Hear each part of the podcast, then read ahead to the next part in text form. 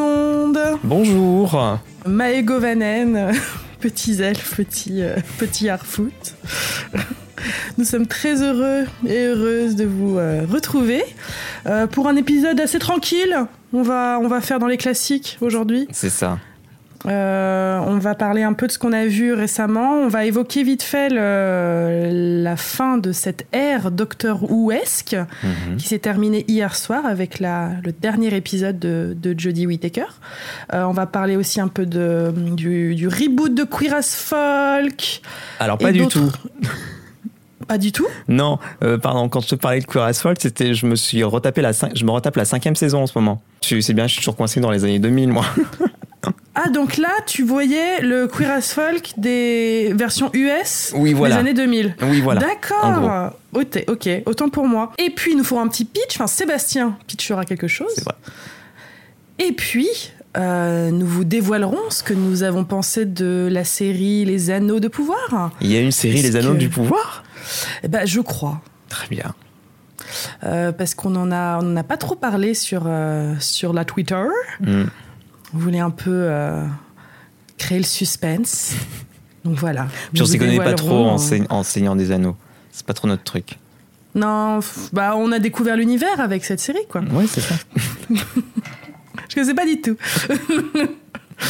Euh, en tout cas, voilà, nous vous dévoilerons euh, le rapport qu'on a eu avec cette série euh, pour le jus d'orange de fin d'épisode. Eh bien, Jodie Whittaker nous a quittés. Euh, pardon. euh, What? Au au moment où je l'ai dit, je savais que c'était pas bon. Euh, oui, donc euh, Jodie Whittaker a, comment on dit ça, a, Elle a- a- a fait sa révérence. Oui, elle a, elle a, elle a raccroché euh, la salopette de Doctor Who. Exactement. Euh, après trois saisons euh, et quelques épisodes spéciaux. Ah, C'est pas qui. Allez, qu'est-ce qui s'est passé Faisons le point. Ben, c'est c'est très triste parce que je j'ai enfin on n'a jamais caché qu'on était extrêmement excités de, de cette nouvelle ère de Doctor Who. Le casting de Jodie Whittaker était euh, quelque chose qui nous faisait énormément plaisir. On l'avait adoré dans Broadchurch. Moi, je l'avais vu dans un super film qui s'appelle Attack on the Block, qui est super. Et euh, enfin, j'ai, appelé mon chat euh, à, cause d'elle, parce que j'ai- je l'ai adopté le jour où elle était castée, donc je l'ai appelée. Euh, Enfin, on était, on était à fond les ballons, quoi. Et puis, bah, les, épisodes ont commencé, et, c'est la première fois depuis que je regarde Doctor Who où, où la connexion ne s'est jamais faite entre, euh, entre la série et, et moi. Mm. Euh, c'est donc là hier j'ai vu l'épisode où elle part et je crois que c'est la. Alors c'est toujours un peu émouvant quand même. Je, n'ai pas un cœur de pierre, mais mais j'ai- d'habitude mais euh, je suis je suis un torrent de larmes quand un docteur part et là elle- ça m'a laissé vraiment très indifférente parce que je n'avais aucune connexion avec ce docteur et avec euh, et surtout avec le la série ce qui était devenu la série en fait. Alors je sais pas toi ce que ce que, ce que comment si, ça n'a, ça n'a jamais pris et pourtant, euh, c'est pas faute d'avoir essayé, hein, c'était pas de mauvaise volonté. Mais ouais, ça n'a jamais vraiment pris. euh, je sais pas. Le, enfin, je pense c'est le scénario, ça doit être la mise en scène parce que les acteurs sont bons. Enfin, il y a rien, il y a, Bah ouais. ils sont, ils sont C'est un peu incompréhensible le pourquoi. euh, Mais, euh, mais tu l'avais un peu pointé hier en privé où tu disais que euh, il la faisait jouer un peu toujours de la même manière. Oui, et que je pense qu'elle fait aussi ce qu'elle peut avec. euh, Je, me, je me rends compte là, hein, parce que je me suis, je me suis tapé toute la dernière saison d'un coup là hier, et je n'ai l'impression que les dialogues ce n'est que de l'exposition. Mm. Parce que j'étais arrivée, parce que le, le docteur, ça reste quand même être un, un personnage qu'on a du mal à cerner. Euh, c'est volontaire que, qu'on- qu'on- que le personnage reste mystérieux, mais euh, il y avait quand même une implication émotionnelle constante dans, dans toutes les aventures qu'il vivait et sa relation qu'il avait avec ses, ses compagnons et ses compagnes. Et elle, en fait, j'avais l'impression de, de ne toujours pas la connaître parce qu'en fait, elle, le dialogue ne, ne- ne fait qu'on, ne- s'ouvre pas à nous. En fait, ce les dialogues, ce ne sont que de l'exposition, que de l'explication de ce qui se passe, qui sont ces peuples, pourquoi on fait les actions qu'on fait. Euh, alors ça veut pas dire que c'était pas, il y avait des, pas des passages émouvants par moment, et je suis sûre que il y a peut-être des gens qui ont eu une, une- j'ai l'impression qu'il y a des gens qui ont été extrêmement touchés par par cette ère et qui sont extrêmement attachés au personnage. Donc euh, ça peut, ça peut fonctionner, ça veut dire que ça peut fonctionner sur certaines personnes. Mais je. Ouais, je sais pas si. Toi, comment t'as vécu les. Bah, je trouve aussi qu'il y avait trop de compagnons. Ouais, Du ça coup, on la voyait, il y a des moments où on la voyait plus parce que quand ils, se- comme, ils, comme ils se séparent un peu chacun dans leur Ouais. coin, on, on était moins focusé sur elle. Ouais. Je trouvais qu'elle manquait un peu, de personnalité- un peu de personnalité. Je sais pas, je sais pas vraiment comment la, la résumer. Tu vois, euh, Après, j'ai l'impression que j'ai- tellement regardé la série avec peu d'attention que je, je- des fois, je me dis, je me sens pas légitime à, à décrire ce Mm. qui elle était parce que j'ai l'impression de de pas avoir assez écouté, mais parce qu'en fait, j'étais tellement peu intéressée par les épisodes en eux-mêmes que vraiment Oui. il y a des fois où mon cerveau se je trouvais ça ennuyeux en fait je, je- je m'ennuyais devant Doctor Who ce qui était jamais arrivé et, et du coup je me dis est-ce que je l'ai est-ce que je la connais mal parce que euh, on me l'a mal présentée ou est-ce que parce que j'étais pas assez investie dans, dans ce qui se passait? Ce qui, est- ce qui est sûr par contre et je pense qu'en fait c'est triste hein, mais j'ai cerné son personnage à sa dernière réplique. Ah, c'est que il y a en fait il y a il y a un truc qu'ils font toujours bien à chaque fois il et elle euh, les gens qui travaillent sur ce scénario c'est que la dernière réplique du docteur est toujours représentative de qui le docteur était Hmm. ou la docteur était et je trouve que, alors t'as pas encore vu l'épisode, mais cette dernière réplique me, me met la puce à l'oreille qu'en fait, ils voulaient. euh, ils, voulaient f- ils, ils ont voulu faire euh, une docteur euh, joueuse. Hmm. Ce que je retiens de, ce- de cette docteur, c'est qu'elle était toujours enthousiaste et qu'elle voyait, euh, on en parlait hier, vraiment, moi, la meilleure manière dont je pourrais dire que cette docteur, c'est qu'on dirait une pote qui est constamment dans un escape game sans fin et qui est hyper enthousiaste d'être dans l'escape game. Alors, des fois, c'est touchant, des fois, c'était euh, un peu fatigant, Euh, mais je, je, je sais pas comment mieux décrire son jeu et qui elle était, et la dernière réplique qu'ils lui ont trouvée va dans ce sens, en fait, cette, euh, cet amour du jeu, cet amour de l'espièglerie, elle est très espiègle, je trouve, comme... euh, euh, donc c'était... J'ai enfin compris qui elle était au moment où elle, s'est, où elle, où elle a régénéré. Et bon, euh, dommage. Ils ont aussi tenté une histoire d'amour avec, avec sa compagne, Yaz. Ah Ah mais oui, tu y es pas, encore. si, Ah oui, si, en il fait, commence à en faire des, il commence à Des allusions. des allusions dans la dernière saison. Et ben il, il, euh, il- il plonge plus là-dedans dans les deux derniers épisodes spéciaux. Hmm. Euh, et c'est dommage qu'il s'y soit mis si tard parce que, euh, alors non pas qu'il faille forcément une histoire d'amour pour humaniser nos personnages, mais là en l'occurrence ça marchait bien et, et j'avais l'impression de mieux les connaître toutes les deux. La raison pour laquelle elles s'appréciaient mutuellement me, de- me donnait une info sur leur personnalité respective, ce qui manquait cruellement je trouvais Oui. depuis quelques saisons. Et vraiment je me disais Ah, pourquoi vous avez pas fait ça il y a une saison, ça aurait été vachement cool. Enfin. Ouais. Oui, et puis la, la dernière saison, j'ai j'ai pas vu les deux spéciaux et celui qui est sorti là cette semaine. Mm, mm.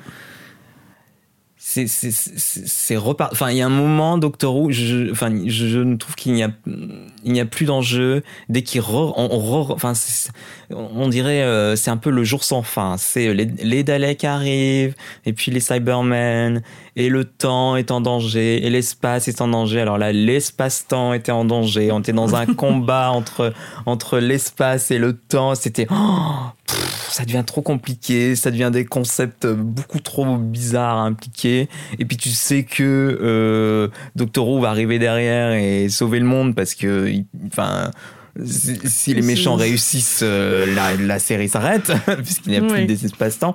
Donc du coup, t'es plus du tout en stress. En plus, t'as ce héros du coup qui ne peut jamais mourir. Donc j'ai l'impression qu'ils sont coincés avec ce délire. Donc tu dis, mais si vous avez un personnage qui peut pas mourir et qui ne peut que gagner, je sais pas, faites-leur faites-leur faire faire autre chose que de retrouver dans des situations où où faut sauver le monde à chaque fois, quoi.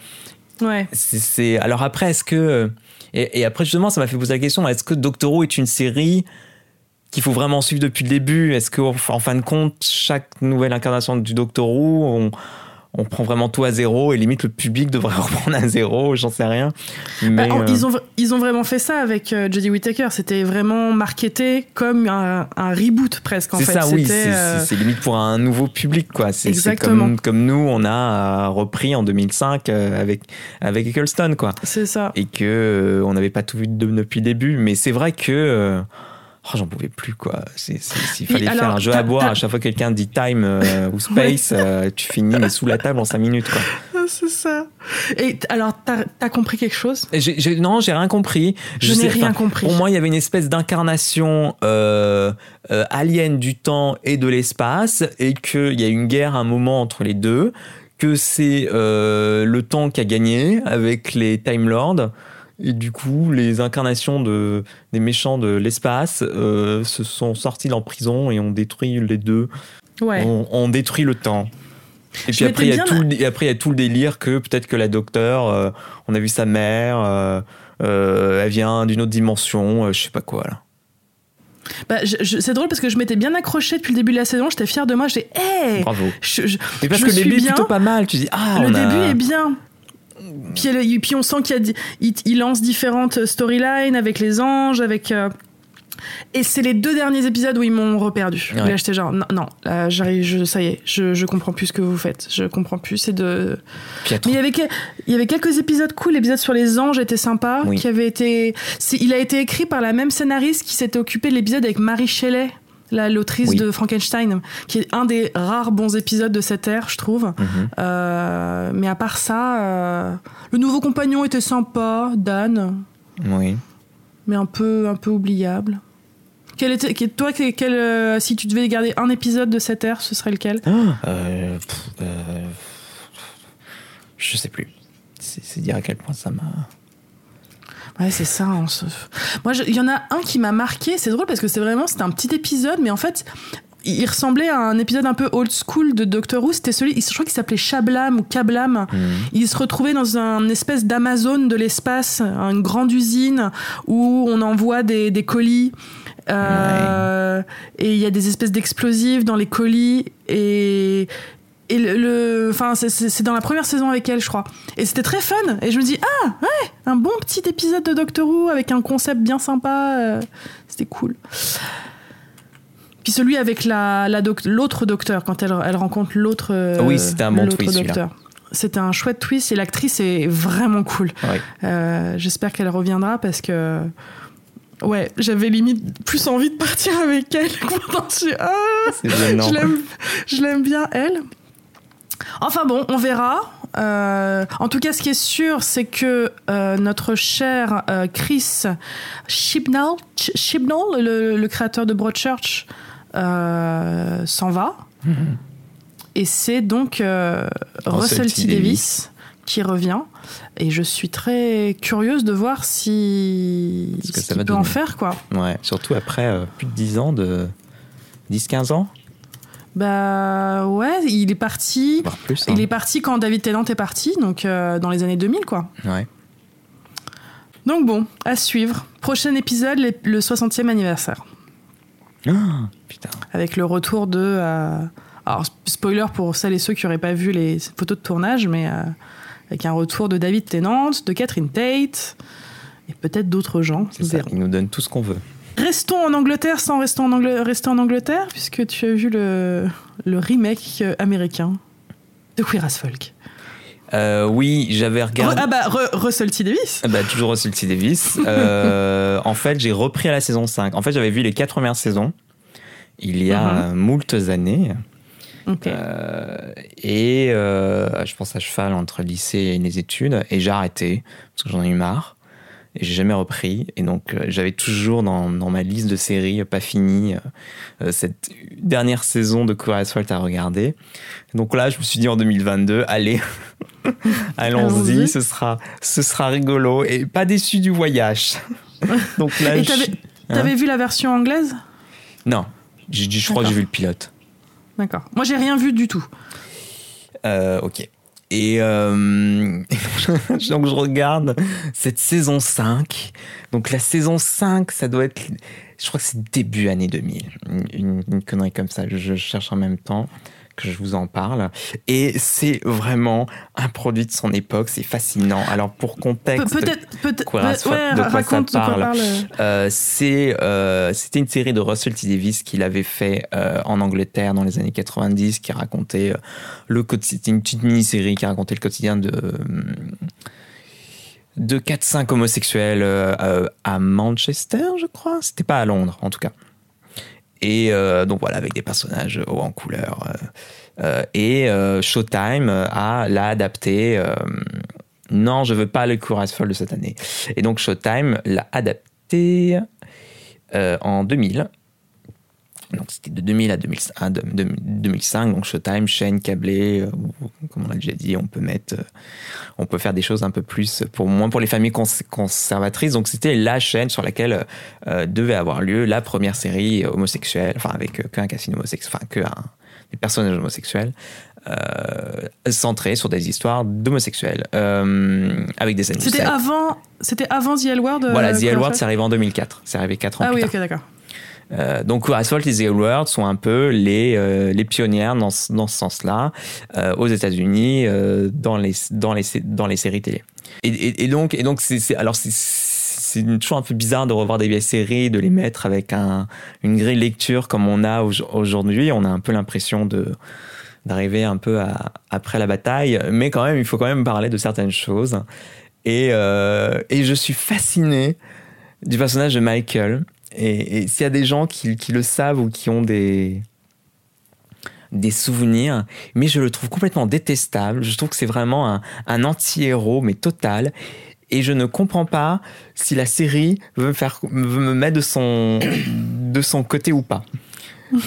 Euh, même, je, trouve, et puis je trouve aussi que, alors j'ai j'ai l'impression que c'est un peu moins comme les séries, mais je, trouve qu'il y a ce problème qu'il y a dans beaucoup de séries où il y a des groupes d'amis où, où, tu les regardes et t'as et envie de leur dire, mais vous n'êtes pas amis, vous, vous, vous passez votre temps. euh, comme c'est une série d'amis, bah, il faut quand même qu'il y ait du drama dans une, dans une série. Donc vous passez tous les deux épisodes à avoir du, du, du drama entre vous. Tout le monde se mêle des affaires de tout le monde. Tout le monde est hyper judgy. Euh, parce qu'il faut que le personnage avance. Et du coup ils sont tout le temps en train de se tirer des bâtons dans les roues de, de, de se mêler de choses qui ne les regardent pas. Et tu dis mais, mais, vous, êtes une bande d'amis mais très toxique c'est c'est- c'est pas possible et, en fait les, on va dire les, deux grands piliers de la série c'est Brian et Michael qui sont des amis d'enfance euh, euh, Brian c'est le don juan c'est l'alpha si tu veux de la communauté homosexuelle de, Pittsburgh qui qui baise un, peu avec tout le monde, que tout le monde veut, baiser, etc., etc. Et Michael, c'est son ami d'enfance qui est complètement amoureux de lui. On est un peu limite dans un délire de des liaisons dangereuses, mais il n'arrive jamais à l'avoir. Enfin, enfin, bon, bref, il a fait un peu son deuil, même s'il a toujours plus ou moins un crush, un crush sur Michael. C'est le Will They Won't They de, de la série. euh, oui, mais ils vont jamais Will. Enfin, c'est clair et Ah, net qu'ils Ah, ok. ils, ils le vont. Ils, ils vont, ils, vont jamais. C'est clair dès le début que c'est juste dead. Ok. Et euh, parce que Brian, il est un peu montré comme ce mec qui passe son temps à avoir des relations superficielles, à prendre de la drogue, à ne jurer que par euh, les boîtes de nuit, à être très superficiel, très basé sur le physique, euh, très narcissique, etc., etc., etc., etc. Il- il- la, la série montre ça comme quelque chose de négatif. Oui et non, parce que bah, c'est ça que j'aimerais j'aime- que j'aimerais mieux comprendre, parce qu'en fait Michael, il fait, il, il fait le truc complètement inverse, il est plus dans un côté conservateur en fait. Euh, là, dans la, donc, donc entre temps, il se, il, se- met en couple avec avec, un mec, ils veulent se, ils veulent se marier ou faire un partenariat civil comme on peut faire à l'époque. Et là, ils sont dans un, dé- et là, dans cette saison-là, le délire c'est, ils achètent une maison, ils s'installent, ils veulent adopter des enfants. Donc c'est vraiment le truc très euh, hyper subversif pour, pour l'époque. Mais il y a un discours derrière de gentrification qui est terrible parce qu'en fait, le délire c'est que ah mais en fait, parce qu'en fait, ils, cherchent une maison à acheter, mais ils se rendent compte que tout est cher. Et il y a des gens qui lui disent, mais allez dans euh, ce quartier euh, euh, qui, qui est plein de, de drogue, d'alcool, de prostitution et de machin.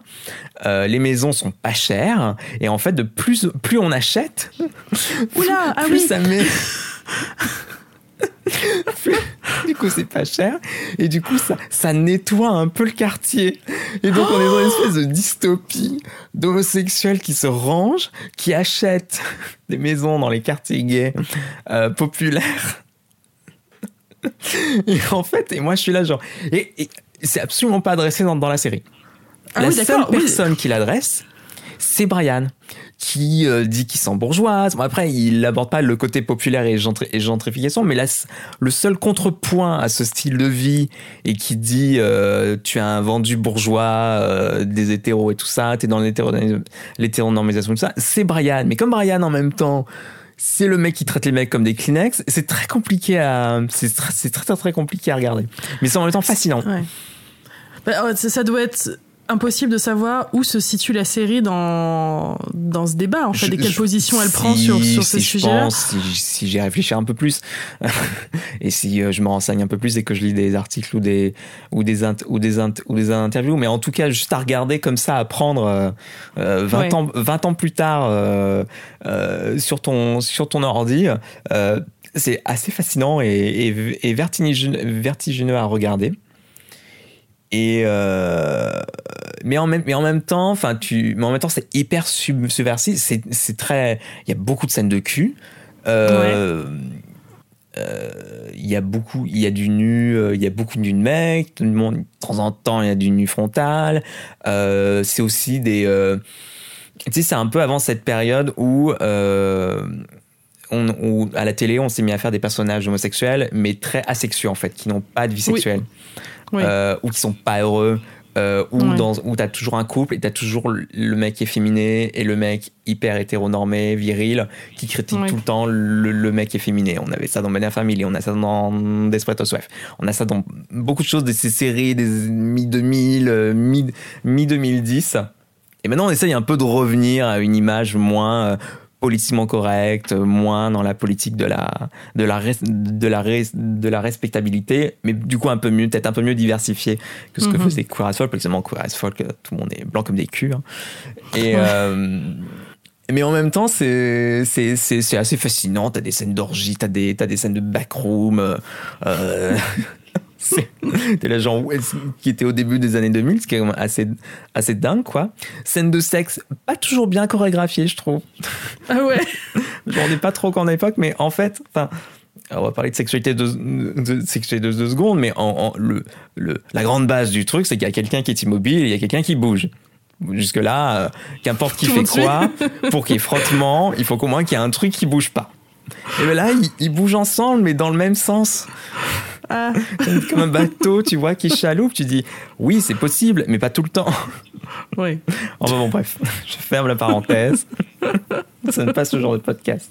Mais euh, alors après, peut-être que c'est aussi parce que c'est moins gênant pour les acteurs de se prendre littéralement des coups de but, but- butoir du figurant que, que Ouais. tu ne connais que depuis une heure. Mais, euh, mais ouais, c'est, assez fascinant. Je sais que pas mal de gens m'ont m'avaient demandé de picher Queer as Folk et euh, j'ai toujours eu du mal parce que je me dis, oh là là, j'ai- pas vu ça depuis des années et, je pense qu'il y a des choses qui n'ont pas très mal vieilli. Et donc, je, je, je confirme, il y a des- il y a des choses qui n'ont pas très mal vieilli, mais en même temps, c'est comme tout. Il faut, il faut bien une première fois à tout. Il fallait qu'on passe Mhm. par là. Queer as Folk qui a ouvert des portes à plein de choses, a eu plein de choses positives, euh, euh, comme tout plein de séries de l'époque. Il fallait bien y passer. Ce n'est pas parfait, mais après, il faut se rendre compte aussi de la bataille que ça a dû être pour faire une telle série. euh, Oh oui. euh, pour motiver une chaîne de faire ça et qu'effectivement il y a énormément de concessions qui doivent être faites et c'est toujours le cas aujourd'hui et c'est pour ça qu'on est jamais content quand quelque- chose de queer sort à la télé parce que euh, il y a toujours des choses où il faut faire des, des concessions.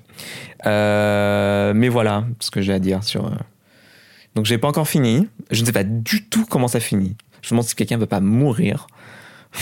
Bon, Il y a combien de saisons? Il y en a cinq. Donc je suis vraiment je suis à cinq épisodes de la fin. Ah oui, d'ac- d'accord. T'es t'es quand même pendant la dernière. Ah oui, oui, je suis, je suis à la fin, fin là. Je suis, je suis- il, me reste, il me reste plus grand chose. Ensuite, Julia, qu'as-tu vu? Euh, alors, j'ai vu plein de choses, mais moi, je voulais vous parler euh, rapidement d'une euh, petite série qui a fait, qui a fait son, son empreinte aux États-Unis ces dernières semaines, plutôt le mois dernier, qui s'appelle The Rehearsal. C'est pas le truc que tu m'avais dit que c'est impossible à résumer. C'est ça, donc là je vais essayer de le faire, mais je sais pas comment je vais pouvoir le faire. Donc rehearsal en anglais ça veut dire la répétition. Répétition dans le sens théâtral du terme, la, répète d'un spectacle ou, d'un film, la répétition. Euh, ça a été créé par un, un jeune homme, euh, un jeune homme, non, un monsieur, euh, je dis ça parce qu'il a un, aspect assez juvénile, mais euh, il s'appelle Nathan Fielder. Euh, il était déjà connu aux États-Unis pour une autre série qui s'appelle Nathan for You. Enfin, j'ai l'impression que c'est, quand même un, une personnalité qui n'est pas méconnue d'un certain public américain. Euh, et ce qu'il a voulu proposer avec The Rehearsal, alors c'est là où c'est très compliqué. Je, je, vais commencer par vous dire que la seule manière de comprendre The Rehearsal, c'est de le regarder, parce que c'est un... c'est on parle souvent de « Ah, ça, tel truc, tel truc, c'est un ovni euh. Là, pour le coup, euh, le mot ovni correspond très très bien à The Rehearsal, parce que je, ça ne ressemble à rien de ce que j'ai croisé de, de, toute ma vie, de, de et de cinéphile, ou de lectrice. C'est une expérience particulière où... Alors, tu vois l'épisode de Community où Abed euh, fait un euh, tourne un film où il où il joue euh, une espèce de version du Messie où il y a des des, voix qui vont Abed Abed Abed, ah. où ça devient tellement méta que que t'en perds la tête. Et eh ben The Rehearsal c'est un peu comme cet épisode de de Community où tu ne sais plus où la fiction et la réalité commencent ou s'arrêtent et, où le concept est dur à expliquer. En gros, euh, par où commencer? Quand vous aurez vu la série, vous comprendrez pourquoi j'arrive pas à vous l'expliquer. Je vais commencer avec ce truc. Euh, à un moment dans la série, euh, qui a donc un look documentaire, hein, on a vraiment, euh, a priori, ça te donne l'impression que tout ce que tu vois est réel. Mais tu sais c'est une fiction. Enfin, tu, tu, enfin, on sait qu'on regarde une fiction. C'est pas une fiction. C'est pas une fiction. C'est pas une fiction. Et en même temps, il y a des choses qui sont fictives dedans. Mais tu n'arrives plus, tu, tu, ne peux pas savoir lesquelles. Mais c'est un documentaire. Non, c'est les deux. C'est pour ça que je te dis que c'est c'est irracontable. Euh, en gros, Nathan propose à certaines personnes de répéter leur vie. C'est-à-dire, euh, imagine toi demain, euh, ça, le premier épisode c'est un homme, euh, il est fan de de quiz. Il va dans des bars hein, aux États-Unis, en Angleterre ils font beaucoup ça. En, en, France aussi ça commence à se faire. On va dans des bars et il y a une soirée quiz où il y a quelqu'un qui qui fait des espèces de, de questions de culture mhm. générale. Euh, il faut gagner le plus de points, c'est un peu comme les soirées blind test, ce genre de choses. Euh, ce gars, il vit pour ça. il adore ça. Mais c'est un vrai gars. Oui, a priori un vrai gars. Il y, a, rien qui m'indique que c'est un acteur, ce, monsieur. Euh, mais donc du coup, euh, il, a, il entretient une amitié avec une jeune femme qui retrouve pendant ces soirées-là. Euh, donc il y a une espèce de, de, de, leur amitié tourne autour de leur intellect, on va dire, le, de leur culture, de leur savoir, une espèce de rivalité entre eux, de qui connaît le plus de trucs, comme ils, ils passent leur temps à jouer à ces jeux. Et ça, on c'est expliqué comment Il y a des interviews, il y a des. Oui, ça c'est expliqué par le personnage, euh, enfin le, mec du début qui va qui vient voir Nathan Fielder. Et en gros, Nathan, euh, pardon, le mec qui joue au quiz a menti depuis plusieurs années à son ami en disant qu'il était diplômé, qu'il avait, euh, je sais plus quel diplôme. Imaginons, il a dit, je lui ai dit que j'avais un master et en fait j'ai pas de master. Je me mmh. suis arrêté au lycée ou un truc comme ça. Et je suis terrifiée de lui annoncer parce que elle va très mal le prendre. Elle va, j'ai peur qu'elle dise que euh, que je l'ai euh, je l'ai entourloupé, que je l'ai, enfin voilà, j'ai très peur de lui annoncer ça. Et donc, ce que lui propose Nathan, c'est de répéter le moment où il va lui annoncer. Mais une mmh. répétition euh, extrêmement réaliste. C'est-à-dire que, alors par exemple, il pourrait euh, répéter dans le bar où ils vont se retrouver pour le quiz, parce qu'il compte lui annoncer à ce moment-là. Mais non, Nathan, il va recréer le bar en studio, mais au détail, au détail près.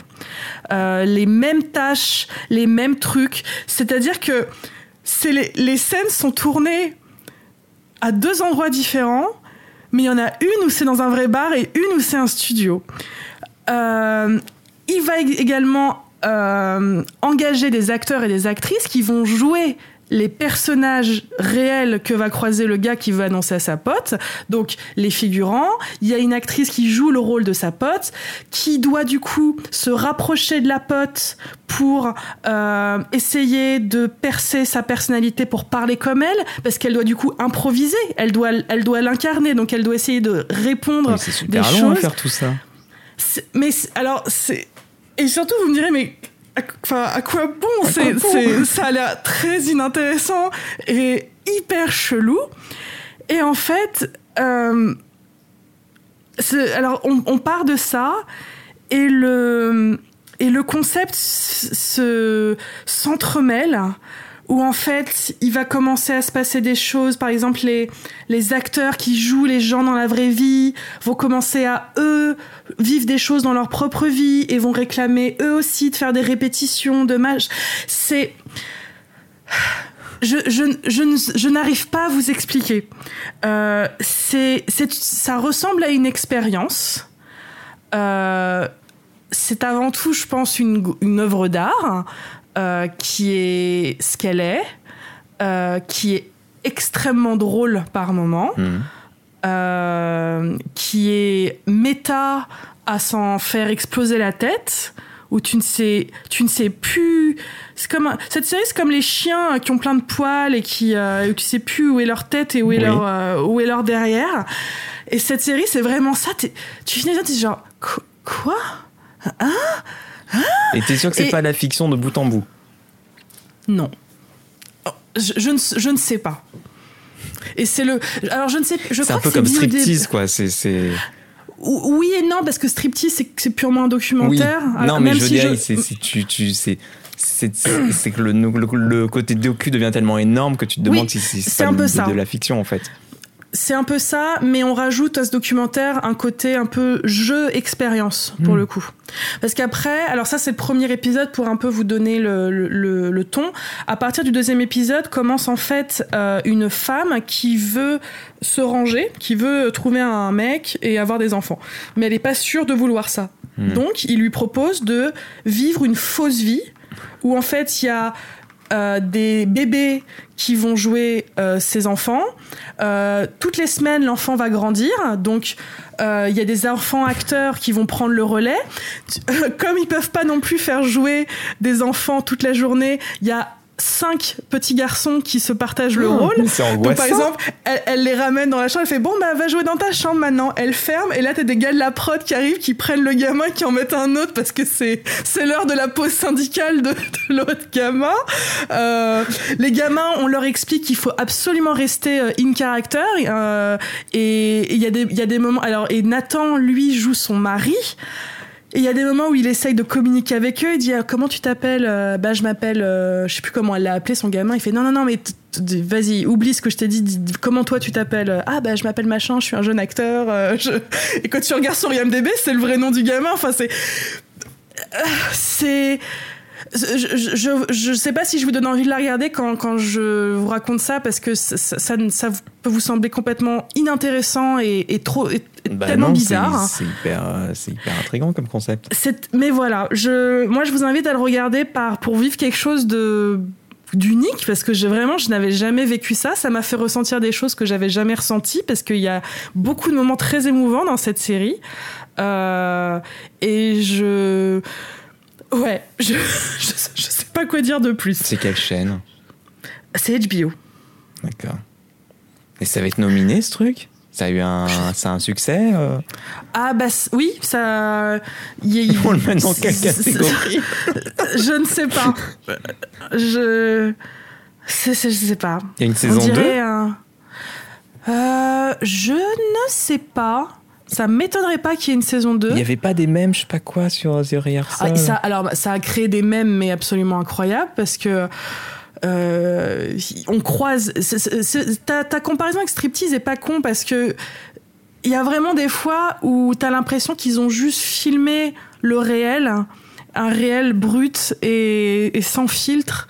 Et il y a des personnages où c'est, on est à la limite du cringe en fait, et c'est, et, du coup oui, ça a donné des, des mèmes parce qu'il y a vraiment il y a des, il y a des gens qui croisent la nana qui, qui, faire l'expérience pour voir si elle peut avoir des si elle veut vraiment avoir des enfants, une famille, elle est elle est hallucinante cette personne. Je et a priori c'est une vraie dame, c'est une vraie personne qui a fait cette expérience.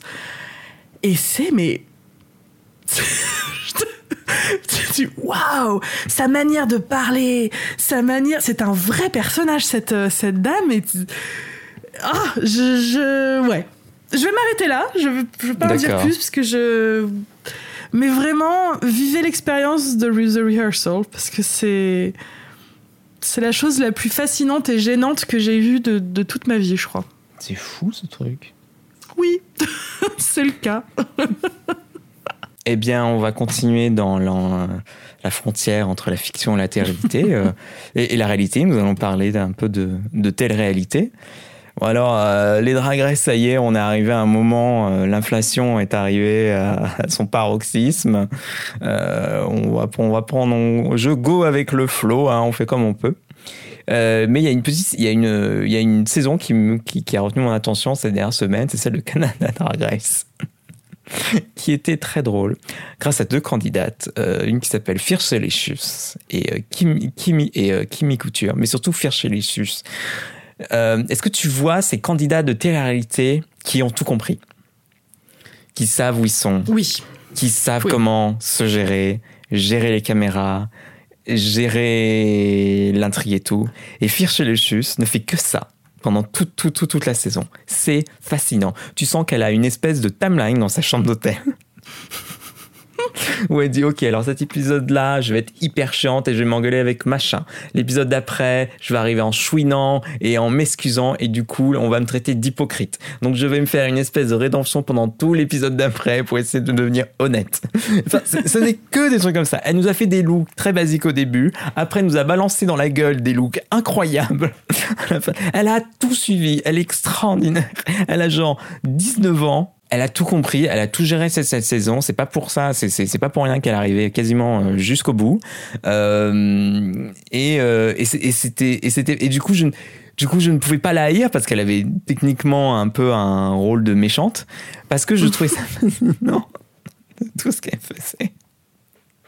Genre il y a un moment, elle a lip contre une candidate, elle elle l'a fait perdre, elle a gagné et on les a jamais vraiment vus échanger plus plus que ça. Et donc l'épisode d'après où tu les vois tu sais elles débriefent le truc euh, elles effacent elles, effacent le miroir de la personne qui est partie. Elle était là sur le canapé enfin oh je suis tellement triste d'avoir fait partir ma chie.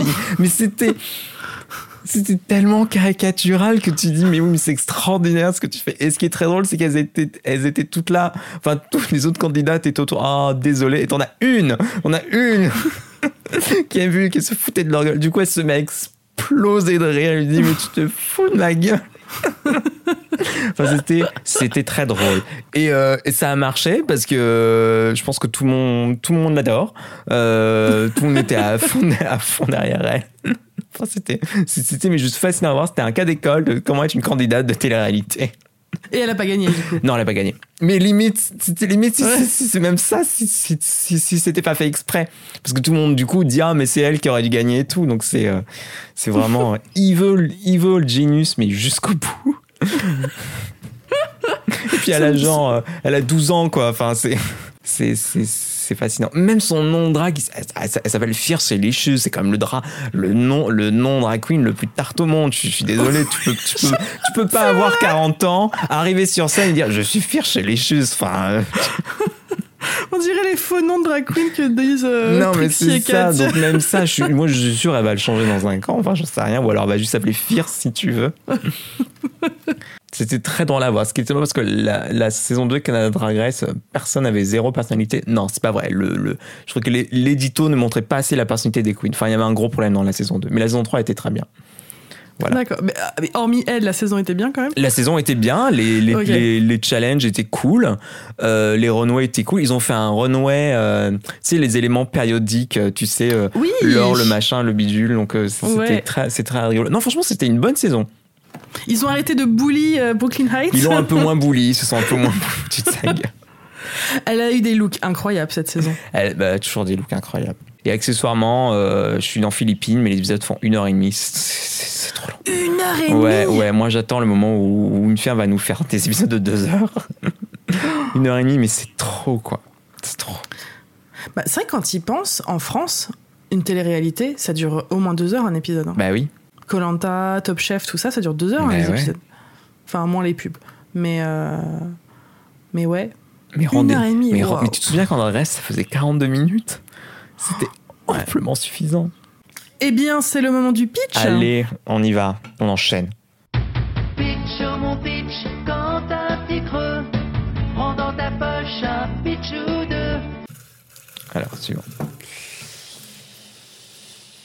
Flowers. J'ai zéro Avec- souvenir de cette série. Olivia, Olivia Colman Oui, j'ai- zéro souvenir. tu, tu te rappelles quand on avait le temps de regarder la moindre petite série anglaise à la con C'était une autre époque. The Hollow Crown. Oh, intéressant ça. Allez, pourquoi pas. On peut parler de Sophie Okonedo. Oui. Donc The Hollow Crown est une, une, une- une petite série anglaise, comme tu dis, à l'époque où on n'avait que ça à foutre. Euh, c'est une adaptation des plusieurs œuvres de Shakespeare. euh, qui est cette espèce de, de on va dire de, de collection autour de la guerre des roses, je crois. Julia, qu'est-ce que la guerre des roses? Est-ce que tu arrives à résumer la guerre des roses? Quoi? Pourquoi c'est à moi de faire ça Non, je. Non, mais c'est compliqué, quoi. Oui, c'est compliqué. c'est- compliqué. En gros, euh, avec toutes les youtubeurs historiques que je me tape, euh, euh, l'Angleterre, il fut un temps, c'est pour savoir qui était roi, c'était un peu qui avait la plus grosse armée.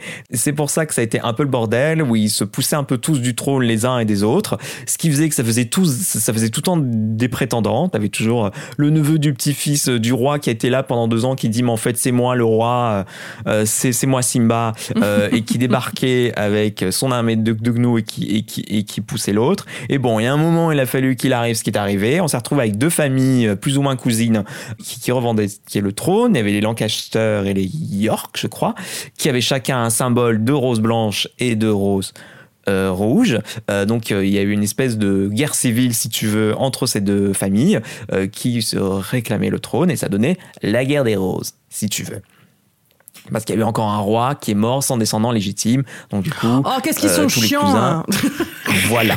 Mais Dieu merci, suite à ça est arrivé Henri VIII qui a dit ça suffit les conneries. Maintenant on va faire des fucking règles. Et donc du coup c'est l'enfant, euh, c'est le dernier vivant si tu veux qui, de, qui, qui devient roi. C'est la loi. euh, Dieu l'a validé. euh, Personne ne peut. Et de- depuis c'est un peu plus ou moins straight line euh, jusqu'au moment où il y en a encore un qui est mort sans descendant euh, et où ils sont là ils ont dit bon on va reboot à euh, Anne de Hanovre ou je sais pas quoi et, et c'est depuis là que c'est devenu boring. Euh, donc la guerre des roses une adaptation de euh, 4, 5 Première saison, Hmm. euh, Richard II avec Ben Whishaw.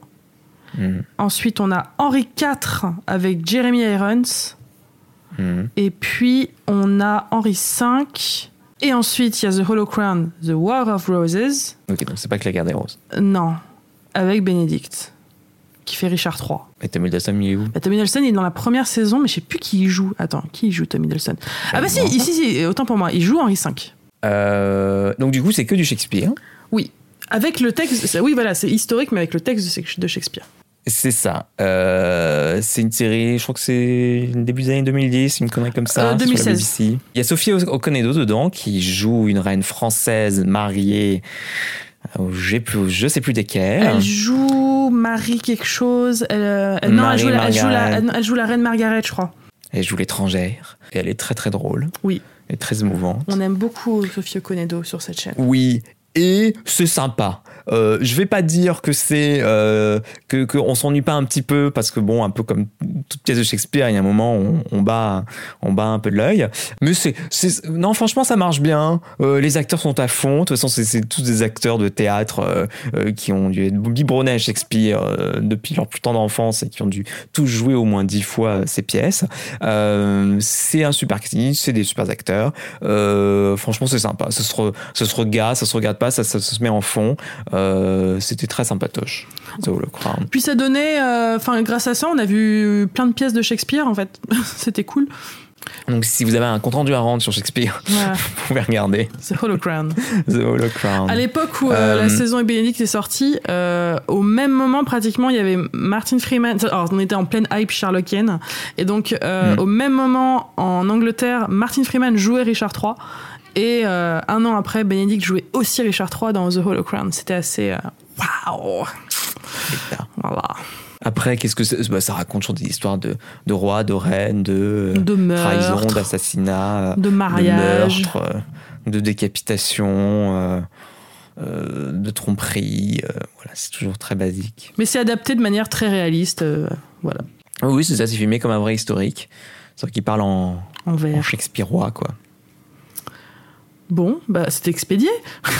Allez, on part en terre du milieu, c'est parti. Donc, en septembre dernier, après des années d'attente, est enfin sorti sur la plateforme, la plateforme, la plateforme Amazon Prime Video, euh, Les Anneaux de pouvoir, euh, adapté de quelques pages euh, dans les appendices du Retour du Roi.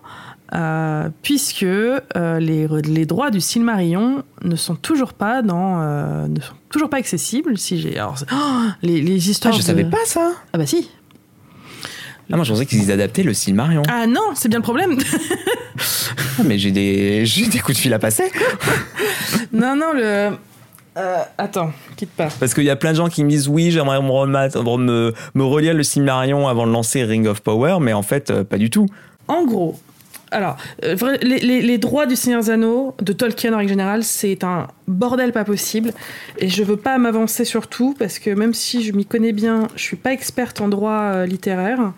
Et je sais que euh, The Tolkien Estate, euh, qui était géré en grande partie par le fils de Tolkien, qui s'appelle Christopher, qui est mort l'année dernière, qui fait un travail de préservation de l'œuvre de son père assez admirable. Il, il, il- a beaucoup bossé euh, pour. euh, Enfin, c'est c'est grâce à lui qu'on a eu le Silmarillion, parce que ça a été, euh, c'est sorti après la mort de Tolkien. Euh, c'est grâce au fait qu'il a remis un peu au propre des écrits de son père qu'on a eu plein de d'autres livres de Tolkien après. Euh, il détestait les films de Peter Jackson, il était euh, très contre, mais il n'avait plus les droits du Seigneur des Anneaux. Par contre, il avait toujours les droits du Silmarillion, et à ce jour, je crois que les droits du Silmarillion ne sont toujours pas dans, n'ont toujours pas été achetés par quiconque. Donc en fait, euh, Amazon et Jeff Bezos avaient envie de faire une grosse série pour rivaliser Game of Thrones. Et je pense qu'il a, voilà, il a, il a acheté les droits, enfin, du Seigneur des Anneaux, mais du coup, en gros, quand vous lisez le Seigneur des Anneaux, il y a une bonne partie à la fin du Retour du Roi qui on appelle les appendices, qui vous donnent un peu des, un contexte historique. euh, c'est à peu près gros comme ça à la fin du bouquin. Ah oui, quand même, ça fait une, petite centaine de Ah pages. oui, quand même. complètement. Où en fait, c'est un peu, euh, c'est comme un peu un livre d'histoire hein, qui vous donne. euh, Vous avez, alors ça, c'était mon truc préféré. euh, vous avez les arbres généalogiques de tous les personnages. C'est là qu'on apprend que Sam a eu 14 enfants après le, après le départ de Frodon. On a des calendriers, on a des super cartes. Enfin, c'est, si vous étiez dingue comme moi de Sciences Anneaux, c'était, euh, c'était trop bien. Et il y a tout un passage sur le second âge, euh, puisque le, l'histoire de la Terre du Milieu se divise en plusieurs âges. Euh, et le second âge, euh, c'est à peu près deux pages de ce gros bouquin. Et c'est ce qu'ils ont adapté dans la série Amazon. Ah d'accord, donc ils ont littéralement adapté deux pages. Oui, ils ont. Et je pense que c'est ça, une fois qu'on accepte ça, que le- les Anneaux de pouvoir, c'est un peu une fanfiction de Tolkien. D'accord. Ils ont pris des personnages, ils leur ont fait faire des trucs plus ou moins euh, euh, vrais dans le canon de Tolkien, Mhm. mais ils ont inventé beaucoup de personnages, ils ont inventé beaucoup d'événements. Et euh, enfin, moi, je sais que c'est comme ça que j'ai pris la série. Je me bon, ok, c'est une fanfiction du c'est une fanfiction de Tolkien. Allez-y. Et on n'a pas détesté. Oui, c'est-à-dire que si on fait l'addition garçon, euh, on a un résultat positif. Si on fait le, dé- le détail Myriam, Voilà. tout n'est pas positif. Alors, est-ce que vous voulez qu'on fasse le détail Allez, on va faire le détail Myriam. Bon, Euh, la je, je- je tiens juste à dire ceci. Une des raisons pour lesquelles aussi on n'en a pas parlé sur les réseaux, c'est que je, je pense qu'on a tous les deux un- une, une relation un peu problématique avec le fait que c'est quand même Amazon qui se tape la- la- l'adaptation de cette œuvre. La- L'adaptation de l'œuvre d'un homme qui aurait, je pense, enfin, je veux pas parler pour Tolkien qui n'est plus de ce monde, mais je pense que la, manière de faire de Jeff Bezos et de Tolkien, on ne peut pas faire plus. C'est deux visions du monde, mais tellement, tellement éloignés de l'autre. Je pense que Tolkien, ça l'aurait rendu malade que Amazon euh, s'empare de son œuvre comme ça. Donc c'est c'est très compliqué et que et que pour le coup tout le monde allait regarder cette série et on allait on- on- nous ce qu'on aime bien faire aussi sur nos réseaux c'est mettre en avant des petites séries que vous auriez peut-être pas l'idée de regarder euh, Oui. euh, mais bon tout le monde allait regarder les anneaux de pouvoir on s'est dit bon on fera un petit débrief On n'allait rien apporter on de n'allait plus. rien apporter de plus. On se dit, on fera un petit débrief quand ce sera fini. Mais ouais, c'est c'est quand même très particulier de voir euh, ce, ce, ce balrog euh, qu'est Amazon euh, adapter euh, cet Mm. univers. Mais bon, euh, donc 8 épisodes. Donc on suit plusieurs storylines dans cette Oui. saison. On suit du coup Galadriel, princesse guerrière, et Numénor, Ouais. qui sont un peu deux storylines qui sont entremêlées. On suit euh, Arrondir. Arrondir. C'est un, c'est un elfe qui s'appelle Arrondir et. ah, Qu'est-ce que tu m'as fait comme blague bête? Qu'est-ce que je t'ai dit? En fait, j'avais pas fait gaffe que arrondir en français, c'est juste le verbe arrondir et. Non, c'est pas moi qui t'ai dit ça, c'est si. quelqu'un d'autre. Non, parce que je, je, l'avais jamais remarqué. Ah bon? Ah je pensais que c'était toi qui avais fait une blague bête et je dis ah c'est vrai. Enfin, en tout cas, un elfe et une humaine qui vivent dans les terres du sud, Browin. euh, Browin, voilà, Mm. les terres du sud qui vont devenir éventuellement euh, le Mordor. Euh, un peuple de pieds velus qui sont les ancêtres des hobbits, les Harfoot. Donc on est sûr que c'est l'ancêtre des Hobbits? Oui, sûr. C'est pas, il est. Donc je- c'est la, c'est un peu la, c'est un peu la préhistoire des Hobbits, c'est-à-dire des Hobbits tels qu'on les a connus dans Anciens des Anneaux, la façon dont ils vivent, ça n'existe pas encore. Exactement. D'accord. Je crois, si je me trompe pas, il y a trois races qui ont fait ce qu'étaient les hobbits. Il y avait les pieds velus, il y avait les forts, et il y avait. Ah, c'est la troisième où je me souviens jamais. Et je crois, par exemple, Smeagol, euh, Gollum, c'était un, oh, c'était un fort, lui, par exemple. Oui, mais oui, mais je crois que c'est expliqué dans les toutes premières pages du Seigneur des Anneaux de toute façon. Oui, il me semble qu'à un moment il dit ça. Et à un moment, ce- ces trois races se sont mélangées ou un peu évoluées euh, et ont formé ce que sont les, les hobbits. Mais là, c'est les Harfoot, les pieds velus qu'on suit, qui sont des, des nomades en fait. Euh, complètement à l'inverse du côté très sédentaire des, des hobbits pour le coup dans, dans le Seigneur d'Anneaux. Et quelle est la dernière storyline qu'on suit? Elrond Elrond et Durin. Voilà, L'amitié entre ce- cet elfe et, et ce nain. Euh, Qu'as-tu pensé de la série, Sébastien? Euh, moi, j'ai bien aimé. Euh, au final, j'ai bien aimé. J'ai été content d'avoir un peu de, de light fantasy, de, de fantasy en couleur après euh, les années sombres et Game of Thrones qui tout d'un coup a dit bon maintenant la fantasy, il faut qu'on que ce soit gritty, qu'il y ait de la violence, du gore, du sexe, des agressions dans tous les sens et, et on est obligé de regarder dans le noir pour y voir quoi que ce soit. Donc j'ai bien aimé ce côté un petit peu un peu plus Excalibur, ce film des années 80 qui a lancé un peu l'heroic fantasy hein, dans l'audiovisuel, ce côté un peu plus un peu plus kitsch, un peu plus coloré, un peu plus avec des grands sentiments. Euh, j'ai- trouvé ça super bien écrit. Oui. Je trouve que les dialogues sont très shakespeariens pour, pour le coup. Alors il y a des gens qui peuvent être très allergiques à ça. Moi après, j'en- moi, après, je vais arrêter de la comparer à Game of Thrones parce qu'il faut que la série existe en elle-même. Mais voilà, ça disait pas coq toutes les 5 minutes, ça disait pas chi toutes les 5 minutes.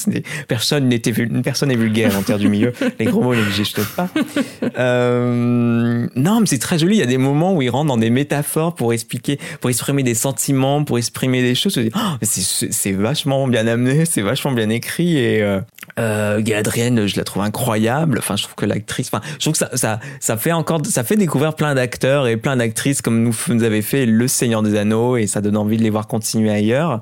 Euh, ça nous fait voir aussi des. Bah, c'est elle qui joue Browin, je l'ai vu dans plein de. Je l'ai vu dans Homeland, je l'ai vu dans euh, Counterpart, je l'ai vu dans bien, plein de trucs un peu euh, de thriller, policier, judiciaire et tout. Et là, de la voir dans Derrick Fantasy, c'est sympa. Non, franchement, enfin, dans l'ensemble, j'ai vraiment bien aimé. J'étais content de le voir chaque semaine.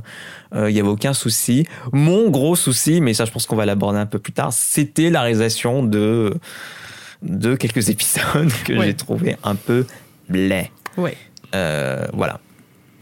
on, fera un peu plus de détails. Et toi, Julia, dans voilà. Bah, à, peu- près pareil. Je, je, ne- je ne peux pas dire que je n'ai pas aimé. C'est, j'ai été émerveillée à beaucoup d'épisodes. J'ai pleuré à quasi chaque épisode. Euh, j'ai trouvé qu'ils avaient, euh, ils avaient quand même capturé ce qui fait que ce, ce, ce monde me plaît, comme tu dis, c'est c'est de la light fantasy, c'est euh, j'adore que ce monde existe dénué de de de, de, violence crue, de euh, où, où les gens se disent qu'ils s'aiment en en se récitant de la poésie et en et en se disant qu'ils qu'ils- qu'ils- qu'ils s'aiment très fort, les larmes aux yeux. C'est euh, c'est la raison pour laquelle j'ai vraiment moi le Seigneur des Anneaux je pense que c'est ce qui, m'avait plu dans ces films quand j'étais plus jeune c'était le j'avais jamais vu un, un- une œuvre où, des personnages s'aiment à ce point et se le montrent constamment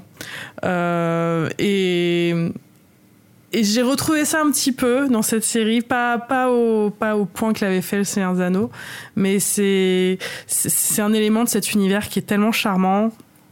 Et, euh, et ouais, j'ai trouvé ça bien écrit aussi. Il y a des tournures de phrases et des jolies métaphores qui, qui sont vraiment, vraiment cool.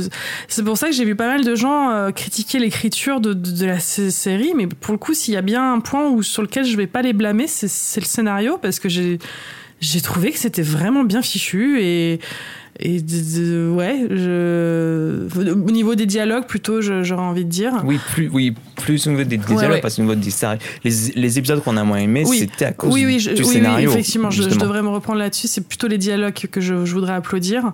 Euh, le. euh, alors, je sais pas si on va direct dans. Allez, allons direct dans ce qui n'allait, ce qui n'allait pas. Oui. Euh, Il y a plusieurs choses qui allaient pas. Alors déjà, vraiment, et ça pour moi c'est mon principal euh, défaut que je trouve à cette série, je ne comprends pas pourquoi ils ont fait autant de points de vue différents. Euh, C'est, je pense que je, je ne comprends pas pourquoi les gens n'ont- n'ont- ne retiennent pas les bonnes leçons de, de ce qu'a fait que les films de Peter Jackson ont été une réussite. C'est que tu ne, tu n'embarques pas le public dans un univers qu'ils qu'ils ne connaissent pas euh, en multipliant les points de vue. C'est-à-dire que dans le premier Seigneur des Anneaux, dans la communauté de l'anneau, on est quasi que du point de vue de Frodon. Il y a une storyline, euh, c'est celle de Frodon, qui est entourée de plein de personnages, mais on suit un point A à un point B pendant, euh, pendant tout le film. Et c'est à travers ses yeux qu'on apprend à connaître cet univers, qu'on rencontre d'autres personnages, qu'on apprend à les aimer aussi. Mais Frodon reste toujours le, reste toujours nous en fait. On est toujours nous. Euh, et à partir du deuxième film, on- là, le, le réalisateur estime que là, c'est bon, vous maîtrisez les codes de mon univers. On va multiplier les points de vue. Et à partir de- du- de- des deux tours, on, a- on arrive avec euh, trois, en moyenne, points de vue différents. Frodon et Sam, euh, Legolas, Gimli et Aragorn, et euh, Merry et Pipin et les Ents. Ça va, tu me suis euh, toujours. Oui, oui, oui, oui. Et, euh, et en fait, le- la, la série Les Anneaux de Pouvoir, on dirait, on, on a l'impression de commencer par les deux tours, en fait. Où on est, le point de vue est explosé à travers ces 4-5 euh, points de vue différents.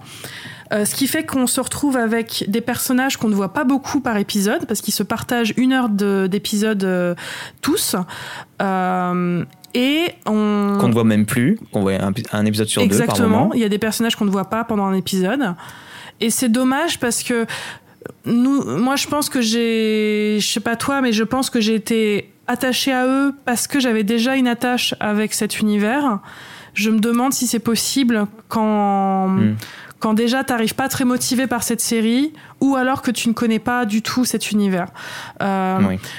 pour moi, les, les trois, les trois personnages qui marchaient le mieux, c'était Galadriel, Elrond et Durin, et leur amitié qui est absolument fantastique, et, euh, et la relation entre les, les pieds velus et cet étranger euh, tombé du ciel. Euh, et je ne comprends pas pourquoi ils n'ont pas juste fait ça. Ou, ou limite, enfin, moi scénariste des, des Anneaux de Pouvoir, ce que j'aurais fait, c'était, ce serait que suivre les, les Harfoot. Euh, et je sais pas, créer une histoire autour d'eux qui explique, qui croise d'autres personnages, comme Elrond, comme Galadriel, comme d'autres choses, mais qu'on reste toujours avec un seul point de vue, qui était le personnage de, de Nori, qui est vachement bien et qui est super bien interprété par cette jeune actrice euh, australienne qu'on avait croisée dans The Cry. Euh, et, pour moi, ça aurait beaucoup, ça aurait arrangé beaucoup de choses. Euh, je, je, je, je vois pourquoi ils ont fait ça. Ils voulaient jouer le côté euh, casting choral, comme dans Game of Thrones, euh, mais je trouve que ça ne fonctionne pas. Et je, ça veut pas dire que je dis que la saison ne fonctionne pas, mais je trouve que ce- cet aspect de la narration ne fonctionnait pas dans, dans les Anneaux de pouvoir. Bah, il est un peu fragile cet aspect et du coup on en voit très vite les points faibles. Ouais, Et euh, quand on a eu cette euh, l'épisode, donc c'est l'épisode 3, 4, 5, Ouais.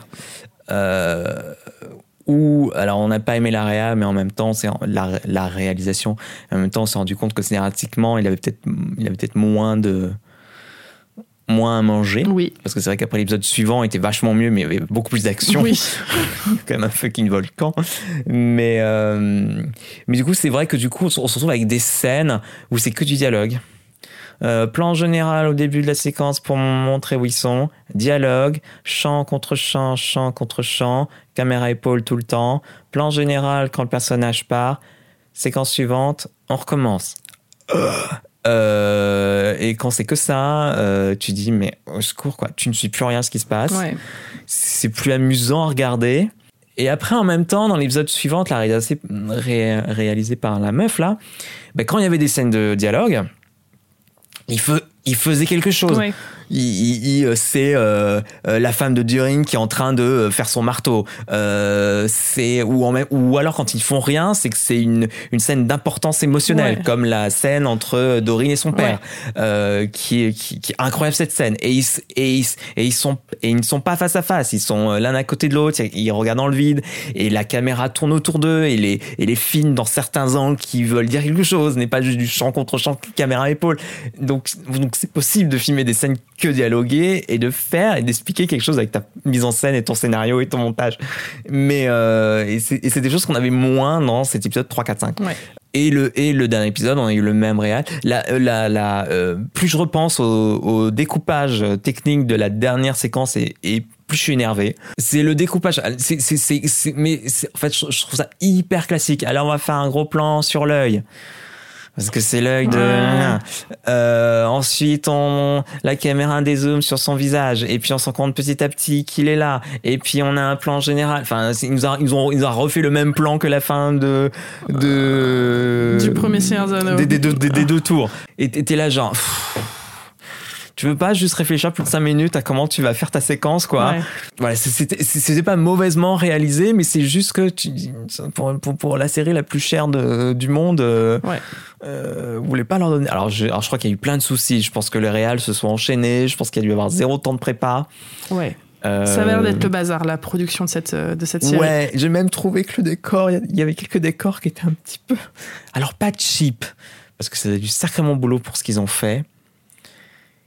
Mais je, trou- je trouvais que c'était trop propre. Oui, je vois ce que tu veux dire. C'est-à-dire que je me souviens quand tu parlais de la série avant de la voir, tu disais que tu, tu espérais que voir un côté euh, réaliste comme une dans les anneaux, on avait l'impression que les costumes étaient portés, on avait l'impression que. Et je, et je trouvais qu'il y avait un petit côté Disneyland Oui. dans certains décors, Ah bah. pas tous. Ben là où ça marche, c'est quand on est chez les elfes Ouais. Parce que je m'en fous. Disneyland, ça ressemble chez les elfes parce que c'est un endroit un peu rêvé, féerique. Ouais. Avec les hobbits aussi, ça me dérange pas parce que si, enfin, on, en- on, en- on en avait parlé aussi. Les, euh, c'est un peu le Seigneur des Anneaux, c'est le, c'est le second âge. On est encore dans un monde jeune Ouais. en fait. Ouais. On est encore dans une espèce d'Éden, de, d'utopie, même si, même s'ils sortent tout juste d'une guerre euh, contre euh, les forces du mal. Ça. Le, le Seigneur des. Anneaux de, de Peter Jackson, ça se passe presque dans un monde post-apocalyptique, en fait, euh, après les guerres qui ça. ont dévasté le. le- ouais. Donc le côté un peu glossy euh, où l'herbe est très verte euh, où euh, le soleil est toujours en heure dorée où, où les feuilles jaunes sont limite dorées c'est ça, ça marche mais il y a des moments où ben, ça marche pas c'est à dire quand on veut quand le mal euh, surgit et commence à s'emparer de visuellement de ce qu'on voit ça marchait pas toujours je trouvais Ouais. après quand le Mordor s'in- s'in- s'installe c'est plutôt pas mal Ouais. La scène euh, post, post-volcan est Ah bah, ouais. assez impressionnante. Bah, c'est pratiquement le. ça faisait le- limite le- scène de, scène, de, scène de théâtre. Ouais, ouais, je suis d'accord. Non, non, il y a, il y a plein de. C'est vrai qu'on on s'est vraiment posé des questions sur les choix de réalisation dans cette série parce que. Et, et je, et vraiment, en disant ça, je, je ne. Je ne crache pas sur les, les réalisateurs de, séries télé qui sont alors euh, c'est vrai que si, si vous savez pas les euh, en, série on change souvent de réalisateur chaque épisode euh, avec des réalisateurs et réalisatrices récurrents et récurrentes. Mais il y a ce qu'on appelle des, des guest directors, c'est-à-dire ben tu sais, euh, tu sais gérer une équipe, euh, tu sais où poser ta caméra.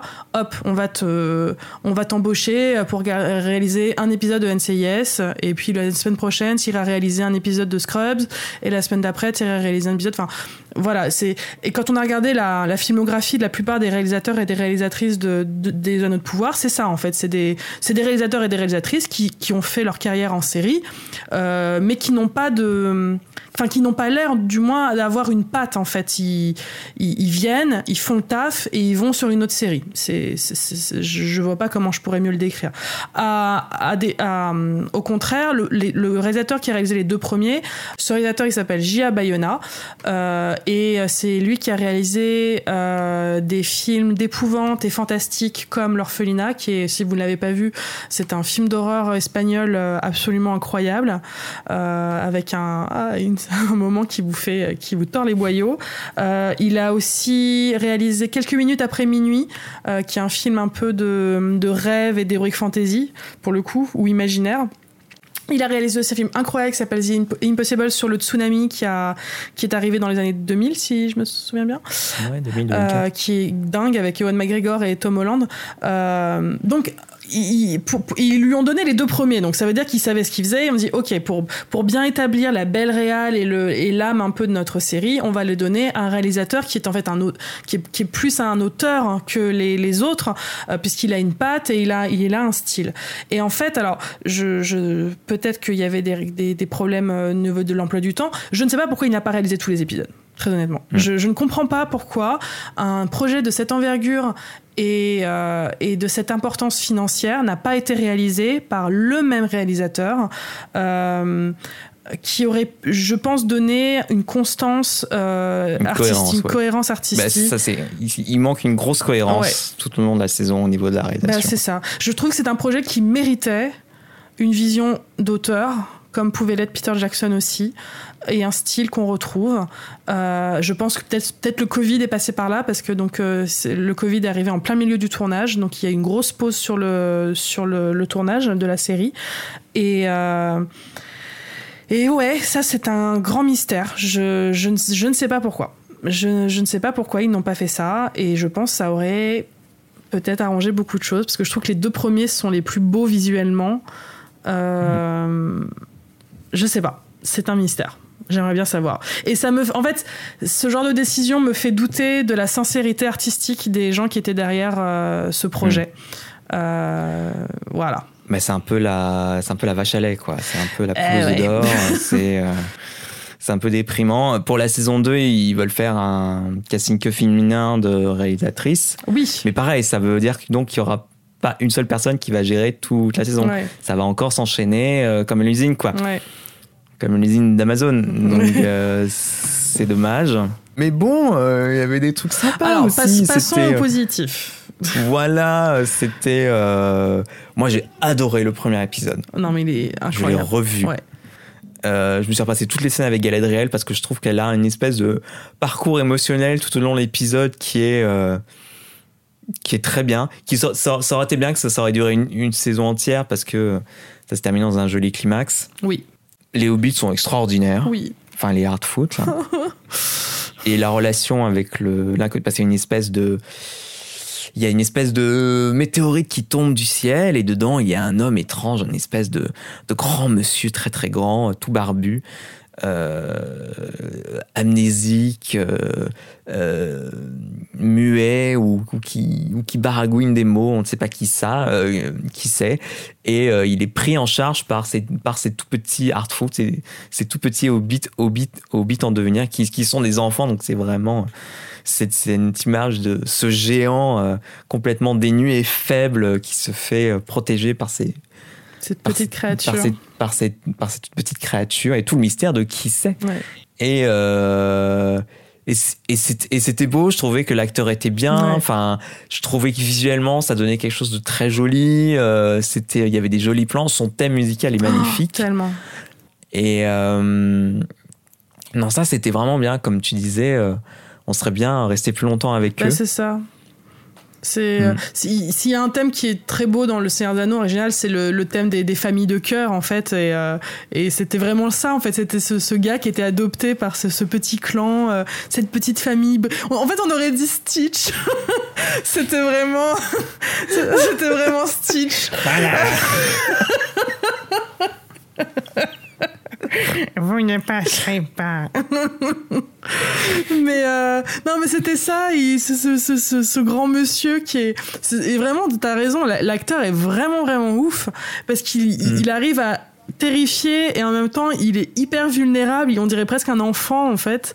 Et, euh, et de le voir être élevé par cette petite communauté, mais c'est, j'aurais honnêtement, moi j'aurais pu voir une saison avec que eux. Ça m'aurait absolument pas dérangé. Puis a cette espèce, ils ont, ils ont essayé de recréer un peu une amitié, euh, un gender band de Frodon et Sam avec euh, Nori et Poppy, euh, qui même physiquement, je trouve qu'elles ressemblent toutes les deux un peu respectivement à Sean Astin et Elijah Wood. Mm.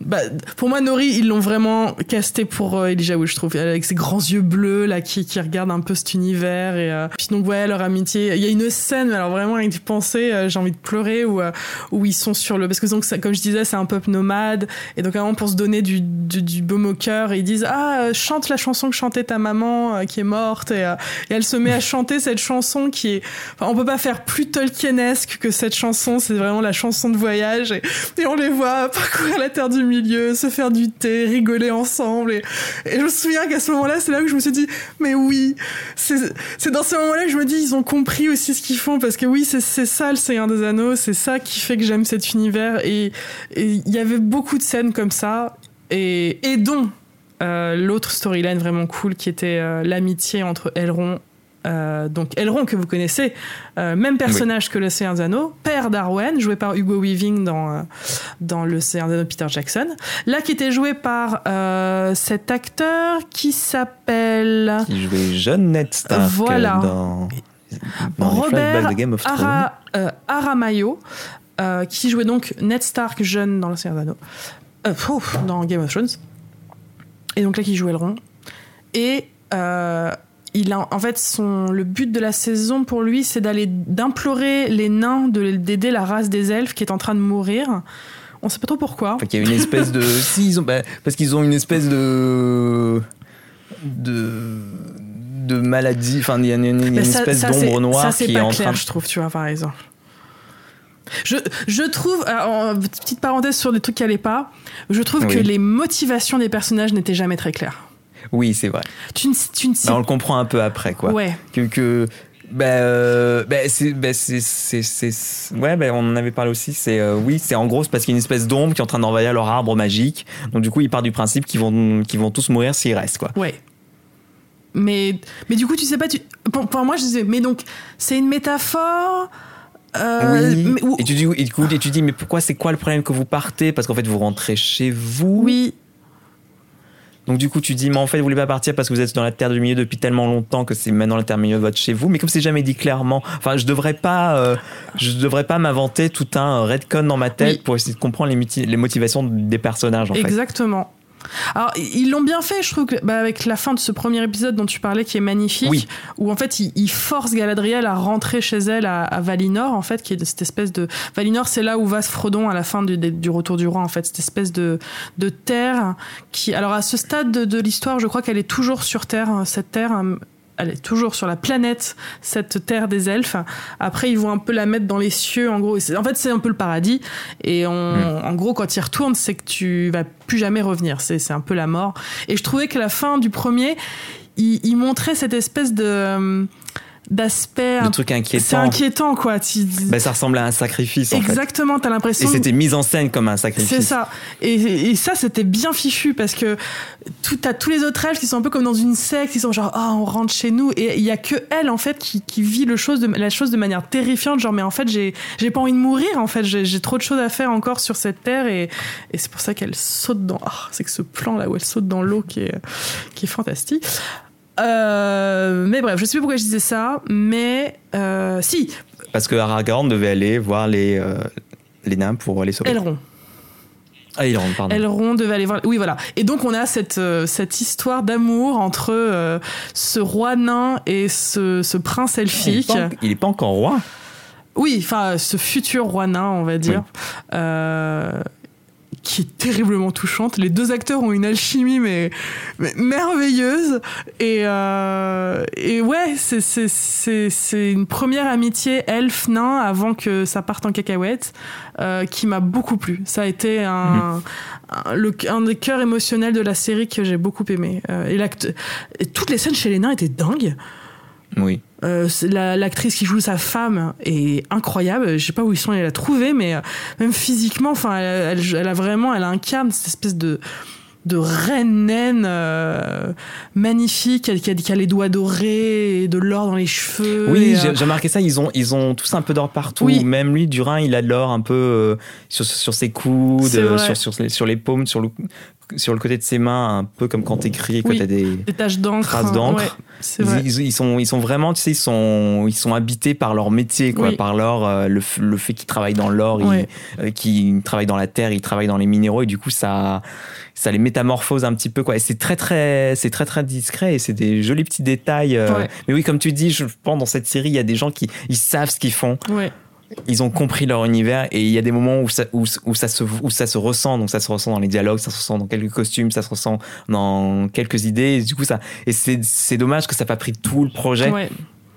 Mais du coup, ça se ressent dans cette espèce de. Et c'est ce qui peut-être rend le projet pas complètement euh, inhumain et juste un espèce de, de machine corporate d'Amazon Ouais. qui roule, qui veut rouler sur le monde du divertissement. Et il y a ces, ces quelques petits efforts artistiques qui ont réussi à poindre et à sortir de là et qui, Ouais. et qui je trouve, sauvent la série et qui méritent. Et qui font que la série mérite d'être, là quand même. Complètement d'accord. Ça résume tout, euh, tout le rapport qu'on a pu avoir avec la série, je trouve. Euh, Et, euh, ouais. et Numénor, ça a duré trop longtemps. Numénor, c'était le gros point négatif de la série. C'est ça. C'est-à-dire que ça a duré trois épisodes. Ça n'a mené à rien. Il y a vraiment trois épisodes où l'histoire est sur pause. En fait, ici, il se passe des trucs, ouais, mais qui sont résolus. ouais, Et on se retrouve au même point où on était au début. Ça n'a aucune répercussion sur le futur. ouais, Ou du moins, ça va l'avoir en saison 2. Mais alors, du coup, on est là, genre, so what? Généralement, ils vont partir en guerre. Au début, ils vont. Enfin, on se doute qu'ils vont partir en guerre, donc c'est pour un truc genre est-ce qu'ils vont partir en guerre, est-ce qu'ils vont pas partir en guerre, donc euh, on va nous faire croire que non, mais en fait si. Mm. Et moment, il y a des bateaux qui explosent, ils disent bon bah ils vont pas y aller, mais ils y vont quand même. Ouais, c'est résolu en 5 minutes. Et plus voilà, et plus jamais on en reparle, on se dit mais c- du coup ça, ça ne servait à rien. Toute l'histoire avec la sœur d'Isildur et, et son fuckboy là. Ben, je pense que la sœur d'Isildur va avoir plus d'importance dans la saison 2, Ouais. mais euh, je sais pas. Après l'actrice, j'ai pas trouvé très Non, j'ai trouvé qu'elle était pas bonne. Ouais, où on lui a donné pas grand chose à faire. Ouais. Oui, c'est plutôt ça. La, la sexy lampe. Euh, j'ai adoré le personnage de Elendil, le, le père d'Isildur. Oui. Je trouvais qu'ils avaient, c'est vraiment, c'est le Ned Stark de, de la série, c'est vraiment la figure paternelle. Bah, je trouve que c'est, alors on parle, ça qui est émouvant avec ces personnages parce qu'on parle quand même des ancêtres d'Aragorn, quoi. C'est, et je trouve Mm. que lui, c'est en lui qu'on retrouve le plus d'aspects que va devenir Aragorn en fait. Donc c'était assez émouvant euh, de le voir, euh, de le voir évoluer. Comparer ce, ce petit con d'Isildur. c'est vraiment, ce gars est vraiment genre Father, when can I live to be on my own? C'est un peu ça, oui. Euh, mais il était cute et l'acteur est hot as fuck, donc on Mm. lui pardonne. Il y a des passages mignons avec son cheval. Tu as adoré voir Galadriel se battre. Ah non, mais c'était euh, le cirque plume, quoi. À l'endroit, à l'envers, avec le cheval. euh. C'était extraordinaire. Ouais, c'était trop bien. Puis elle est. Alors, cette actrice, moi, je l'avais vue dans un film d'horreur qui s'appelle Sainte Maude, Ouais. qui est un film sur une euh, jeune femme qui. qui pense qu'elle est. C'est une aide-soignante Ouais, c'est ça. Qui se prend pour euh, une prophète ou je sais pas quoi. Ouais, elle pense qu'elle est possédée par un espèce de, de, de saint. Enfin, elle a un rapport super chelou avec la religion. Et, euh, et elle, est, euh, elle est hyper malaisante. Elle a un peu ce. euh, elle a un peu une vibe à la Carrie, un peu. Hmm.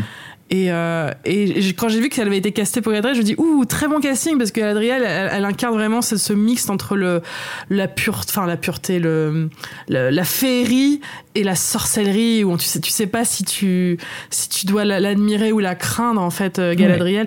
Kate Blanchett la joue super bien aussi dans le Seigneur des Anneaux où, où on, on avait on avait vraiment quand ils arrivent à dans la Lorienne dans le Seigneur des Anneaux on, était, on avait vu un peu le good side des, des elfes quand ils étaient à fond de combe, où là ce n'était que euh, repas et, euh, et grandes discussions et fêtes et chants et tout ça. Et là ils arrivent vraiment chez les, les elfes un peu euh, qui écoutent The Cure, tu vois. C'est les, elfes un peu qui tripent un peu, qui sont un peu malaisants, qui vivent dans leurs grands arbres.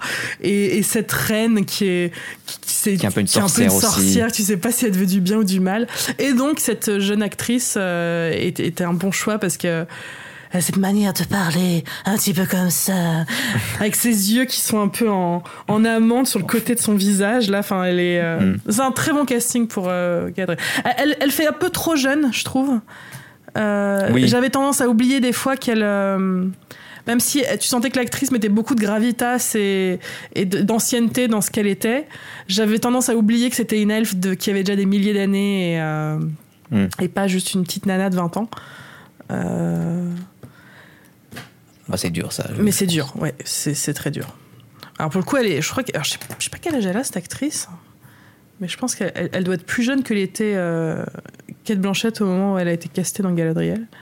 Hmm. Elle est née en 89, elle a mon âge, du coup, elle a, elle a 33 ans. Voilà, il y a le personnage de Halbrand qu'on a adoré détester pendant toute la saison. C'est ça. Il était hot. Pff, même pas. Oh. Bon. Il était hot comme Jeff Winger est hot dans, dans Community, je trouve. Oui, oui, C'est c'est un peu Jeff Winger, euh, Alwand. c'est vrai.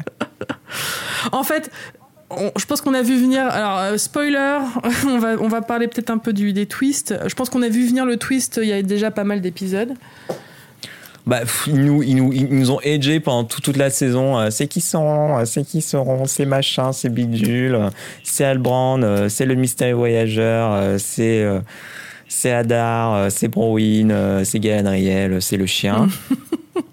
Au bout d'un moment, il dit bon, mais reste plus qu'Albrand. hein. C'est ça. En fait, ce qui est trop drôle, c'est que ils ont vraiment joué le mystère toute la série. En fait, non, non, ils ont pas joué le mystère toute la série. Et ils ont commencé pendant le dernier épisode, genre, et si c'était lui? Et je- Non, non, mais les gars, euh, c'est trop tard, on sait que c'est lui, c'est pas la peine. Oui. Alors puis alors j'ai pas aimé qu'ils ont fait genre et en fait euh, c'est le Oui. c'est le mystérieux voyageur. Ah ben Non, non, on s'est trompé. Tu dis le- les trois sorcières là, Ouais. les Shakespeare Sisters euh, super puissantes qui contrôlent le feu, elles sont plantées. Ouais. Enfin c'est un débile. Ouais. Mais après donc ça veut dire quoi? Ça veut dire que Sauron et les magiciens, c'est c'est des c'est des Astars, enfin c'est des c'est des Nis. Non, pas du tout. Alors, c'est des, du- c'est des demi-dieux, les deux, euh, si je me souviens bien. Après, euh, euh, Gandalf, Saruman, c'est les Istars, les Istari, les, les magiciens. Et Sauron, c'est pas un Istari. Donc, euh, je sais pas pourquoi elle l'aurait confondu. Peut-être parce que les deux sont, des, deux- sont considérés comme des demi-dieux, en fait. Euh, Ouais, mais c'était trop bizarre quoi. C'était juste Bah, pour le twist. bah, ils ça ont dû se dire, cohérence. ils ont dire, alors merde, c'est- trop grillé que c'est Albrand euh, Sauron. Donc du coup, Mhm. euh, ah, on va mettre une petite fausse piste euh, au début d'épisode et, et c'était grillé que c'était pas ça quoi. Ouais, j'ai pas trouvé ça utile de les faire revenir à la fin. Enfin, je trouvais que quand elles étaient juste venues pour détruire le, le, camp des village, hobbits, ouais. c'était suffisant Oui, euh, pour, pour établir certaines choses. oui, Et là, à part pour une scène de bataille ouais, Donjons et Dragons euh, entre magiciens. c'est ça. Mais bon. c'était vraiment euh, ouais. roll initiative. Mais alors, Du coup, est-ce que pour toi, la série a établi que c'était Gandalf ou est-ce que pour toi, c'est toujours flou? Pour moi, c'est toujours flou. Si c'était Gandalf, ils auraient dit que c'était Gandalf. Là, pour moi, ce que a fait la série, c'est qu'ils ont officialisé que c'était un Istari. Donc, euh, on sait que Ouais. c'est un magicien. Après, ils lui font dire la réplique très connue que dit Gandalf dans, dans le livre et dans les films, qui est euh, en, cas de, en cas de doute, toujours suivre son nez. Euh, donc Mhm. là, quand t'es fan, normalement, quand on dans cette phrase, tu dis Oh, c'est Gandalf. Et d'un côté, tu dis Bah non, Gandalf, il aurait, aussi, il, il aurait pu l'apprendre euh, de quelqu'un d'autre. Euh, donc, pour moi, s'ils avaient voulu officialiser que c'était Gandalf, ils l'auraient fait plus clairement. Euh, Et je me dis qu'on on n'est pas à l'abri d'un ultime twist où on pense que c'est Gandalf et en fait c'est Saruman. Moi, vraiment, j'ai pas- j'ai passé toute la saison pensant que ça allait être Saruman. Je trouvais que ça, ça avait plus de sens narrativement parce que je trouvais que c'était trop évident que c'était Gandalf. Euh, je trouvais que le fait que ce soit Saruman, ça donnait, euh, ça donne au personnage un côté un peu Dark Vador en fait. euh, parce que Ouais. Saruman, alors quand on a vu que les films, on a du mal à s'en rendre compte, mais Saruman, c'était pas quelqu'un de mauvais tout le temps. C'était un grand magicien euh, qui était très euh, amoureux de la forêt, qui était très ami avec les Ents. C'est en partie pour ça que Silverbarb, Treebeard croient pas vraiment Merry et Pipin quand ils leur disent que Saruman est en train de tout détruire parce qu'il est en mode genre mais non mais euh, Saruman c'est mon poteau quoi. Et il vient boire le thé avec nous toutes les, tous les dimanches quoi. Donc c'est pas possible ce que tu nous dis. Donc euh, voir euh, ce qui, de- voir Saruman ce qu'il était avant de devenir euh, le méchant, je trouvais ça intéressant. Ça peut être aussi un des trois autres, c'est-à-dire donc Radagast qu'on voit dans le Hobbit, qui est un peu le qui est le magicien marron. euh, qui est plus C'est un Ista, euh, Radagast? Oui, ça fait, il fait partie des cinq magiciens qui sont en fait, euh, donc lui il est très proche des animaux, très proche de la nature, plus que les autres. Et les, et les deux autres qui sont, sauf si je me trompe, qui n'ont jamais de nom, qui n'ont jamais été donnés euh, de nom par Tolkien, qui sont juste, on, les appelle les bleus, les magiciens bleus, qui sont partis vers le nord, si je me souviens bien, et qui ne sont jamais revenus dans les terres euh, de la Terre du Milieu qu'on connaît. Euh, Donc ça peut, il peut être très bien l'un des cinq. Après, le truc, c'est que normalement, il n'arrive pas à cette époque-là. Euh, les Istari, ils n'arrivent pas à Terre du Milieu avant très longtemps. Et du coup, euh, là, vraiment, à ce stade, ça veut dire qu'ils sont tellement dans l'invention où là, ça, je ne sais pas ce qu'ils, peuvent préparer. Quoi. C'est, Hmm. là, ils inventent pour le coup. Donc, ils peuvent inventer ce qu'ils veulent à ce stade. Et, ça, et vraiment, moi, ça- je fais partie de ceux qui. Ça ne me dérange pas. Je, je m'en fous, je m'en fous. Franchement, du moment que ça. Oui, Je, je- je- si, si je, si, je voudrais, si je voulais un truc canon, pur, je, je lis le livre. Là, c'est une série euh, adaptée comme vous voulez. Je, du moment que ça a un sens scénaristiquement et émotionnellement et que ça me fait ressentir des choses intéressantes, je suis ouverte à tout. Donc euh, Mm. voilà. Euh, la prochaine saison arrive dans deux ans, apparemment. Et ouais. Bon, bon, bonne petite série. On n'a pas parlé de la reine. Oh, très. ah, elle est tellement belle, l'actrice. Oui, la, la reine des Numénor. Ouais. Euh, qui a un... Son personnage est pas non plus de, de- ça va pas jusqu'au bout de ses, ses- ses capacités, mais c'est quand même très cool. Et il y a un Mm. foreshadowing magistral que tu as remarqué en revoyant la série, Oui. euh, qui prouve que les dialogues sont vraiment bien écrits. Oui. On va dire qu'il arrive. Il y a pas mal de Ouais, foreshadowing. ouais. Il arrive quelque chose à ce personnage, on va dire, quand elle arrive en Terre du Milieu, qui, a, qui est annoncé. euh, Qui a annoncé euh, 3-4 épisodes avant, quoi. Voilà, mais impossible de, de s'en rendre compte. De manière euh, impossible à deviner. ouais. Euh, mais j'aime beaucoup ce personnage et je alors euh, pff, ouais, on, a tout spoilé mais on- elle va perdre la vue en fait et le, le- je trouve le passage où elle comprend qu'elle qu'elle ne voit plus est très bien écrit Mm. C'est c'est- c'est- ouais c'est ces petits passages du, du scénario qui sont bien écrits et ah ils auraient pu faire ça de manière très euh, très Très bateau. bateau, et ils ont choisi de l'introduire d'une manière assez intéressante elle est très belle cette scène Comme la scène où on comprend que euh, Poppy a perdu tout, tout, tout- Sa sa, famille, pareil, ouais. ça se fait quasiment euh, oui sans dialogue en fait. C'est, c'est le, il y a un moment où ils font une espèce de cérémonie avant de partir, ouais euh, avant de partir, comme c'est des nomades, et ils font une espèce d'hommage à tous ceux qu'ils ont perdus sur la route. Et à un moment, ils, ils parlent d'une famille, enfin, ils citent plein de familles et plein de gens. Et à un moment, ils parlent d'une famille, et t'as juste ce, ce bête travelling euh, qui s'avance euh, vers vers Poppy. Et du coup, tout est entre les mains de l'actrice pour nous faire comprendre aux spectateurs qu'on est en train de parler de sa famille. ouais, Euh, et c'est et c'est très bien fait. Et on n'a rien, on rien besoin de plus. ouais. Et là, tu dis ah, une mise en scène. Ouais, des bons choix. Une idée qui marche. Euh, bah, en tout cas, dites-nous ce que vous avez pensé des anneaux de pouvoir, même si c'est négatif ou positif. euh, on serait curieux de savoir. Oui. Euh, et puis, bah, alors, prochaine série qu'on attend beaucoup maintenant, c'est The Last of Us. Hein. C'était Ça sort quand? En 2023. Il n'y a pas encore de date. Oh, C'est loin. C'est Ça va nous détruire ce truc. Ouais. Je pense que c'est vraiment. On avait deux séries qu'on attendait beaucoup. C'était le Anneaux, ça s'est fait. On n'avait pas Mhm. tant d'attentes que ça. Là, pour le coup, The Last of Us, j'ai des grosses attentes.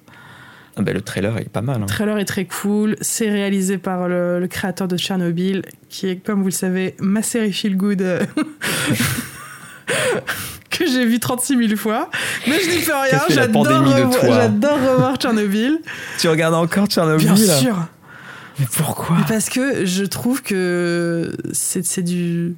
C'est un chef-d'œuvre. Oui, oui. C'est. Je sais pas. Euh, ouais, on a très très très hâte. Là, effectivement, le trailer euh, annonçait du bon. Puis et puis, on va retrouver notre amour Anatorm Oui. qu'on n'avait pas vu depuis trop depuis euh, Mindhunter. Et puis voilà, on espère que ça sortira vite. Et euh, on vous reviendra rapidement aussi. Exactement. Euh, Namalier euh, Mellon partait en paix avec les elfes et que Elberet euh, vous suive. euh, voilà. Tout à fait. Euh, bisous tout le monde Bisous. et à bientôt. À bientôt.